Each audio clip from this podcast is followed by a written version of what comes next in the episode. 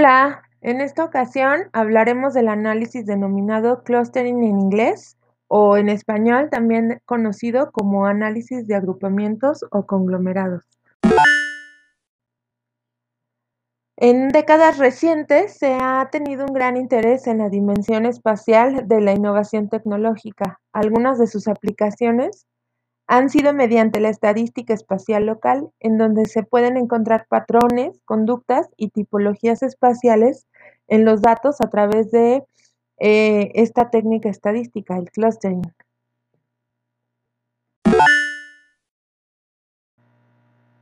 El análisis de clústeres o conglomerados es un método estadístico multivariante que busca agrupar elementos. Esta es una técnica de agrupamiento que permite la identificación de tipologías o grupos donde los elementos guardan similitud entre sí y muchas diferencias con los, eh, con los de otros grupos. Bueno, pues este tema eh, tiene sus antecedentes históricos en el siglo XVIII con el tema, eh, con el sistema taxonómico de los seres vivos de Carl von Linné quien utilizó un sistema para nombrar, ordenar y clasificar a los organismos vivos. Con estas ideas eh, se influenciaron biólogos y después de ellos, bueno, pues a otros profesionistas, como del ramo de la psiquiatría, psicología, arqueología, geología, de las matemáticas, de la geografía, marketing, entre muchos otros. Específicamente en geografía, el análisis de clústeres se ha utilizado para la economía de urbanización se puede decir que ya había sido avanzada eh, desde 1826 por von Thunen. Eh, Ricardo fue otro representante y Marshall, quienes comenzaron a utilizar las ideas de innovación y sectorización o regionalización territorial. En la actualidad, sus usos han sido aplicados con las estadísticas espacial local, en donde se identifican, cuantifican y localizan aglomeraciones de empresas. Asimismo, se calcula su nivel de espacialización relativa en términos de composición del empleo para determinar ramas industriales características de cada uno.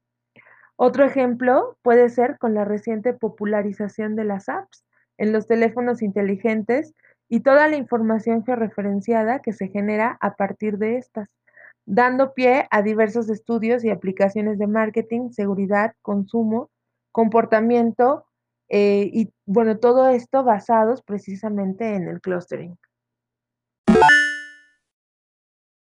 Algunos conceptos clave para comprender e iniciar con el análisis de clusters son variable, métricas de distancia, agrupamiento, similitud, disimilitud, entre otros. Existen diferentes enfoques para realizar el análisis de clusters, los dos tipos principales son el clustering jerárquico y el clustering eh, particional. Los pasos generales para hacer el clustering son seleccionar las variables relevantes para identificar a los grupos, elegir la métrica de distancia entre los individuos y, finalmente, seleccionar el criterio para agrupar a los individuos en clusters. Bien, pues entonces el análisis de clúster o, conglomerados es una técnica estadística importante porque se pueden tener resultados más concretos y afines a análisis geográficos a partir de la agrupación de datos espaciales. Es oportuno señalar que el análisis de clustering es cartografiable. El clustering es un procedimiento que a diferencia de la estadística que se enseña en la licenciatura, ya hace visibles fenómenos que a simple vista, no lo eran.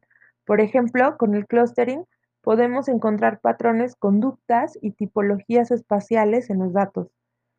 Un hallazgo importante que hice durante la investigación para hacer el ensayo fue encontrarme con el artículo de Tironi Rodó 2010 quien habla sobre la escena musical de Santiago de Chile a partir de la cartografía de conglomerados o clústeres de los espacios de socialización, de ejecución y de producción, lo que me llevó a aterrizar la idea que tengo sobre cómo cartografiar y regionalizar o territorializar en un mapa la escena musical rockera de la Ciudad de México el cual es mi tema de tesis.